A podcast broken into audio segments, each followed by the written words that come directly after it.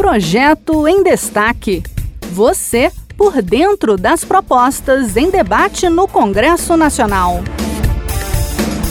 Você sabia que nem todas as ambulâncias são isentas da cobrança de pedágios no Brasil? Atualmente, o Código de Trânsito Brasileiro permite gratuidade apenas para serviços públicos como o SAMU. Serviços privados precisam parar em pedágios e, por isso, ficam sujeitos a atrasos, que podem causar o agravamento das condições de saúde da pessoa socorrida.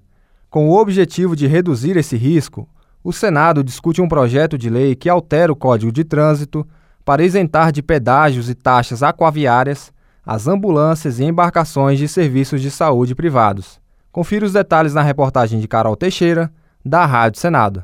O projeto de lei apresentado pela senadora Ivete da Silveira, do MDB de Santa Catarina, altera o atual Código de Trânsito Brasileiro para isentar do pagamento de pedágio toda ambulância em serviço. O objetivo é permitir rapidez na urgência do atendimento aos pacientes transportados. As ambulâncias, mesmo sem cadastro prévio, terão acesso livre, prioritário e gratuito em todos os pontos de pedágio e todos os serviços de travessia aquaviária que ligam cidades através do rio. Atualmente, a gratuidade já é garantida para as ambulâncias do Sistema Único de Saúde, o SUS. A senadora Ivete afirma que a parada para o pagamento do pedágio pode ser encarado como uma restrição do direito à vida. O gerente de gestão econômico financeiro de rodovia substituto da Agência Nacional de Transportes Terrestres, Edinailton Rodrigues, explica como funciona a isenção de taxas atualmente e o impacto de uma futura isenção. Em relação às ambulâncias do serviço privado, atualmente não tem esse benefício da isenção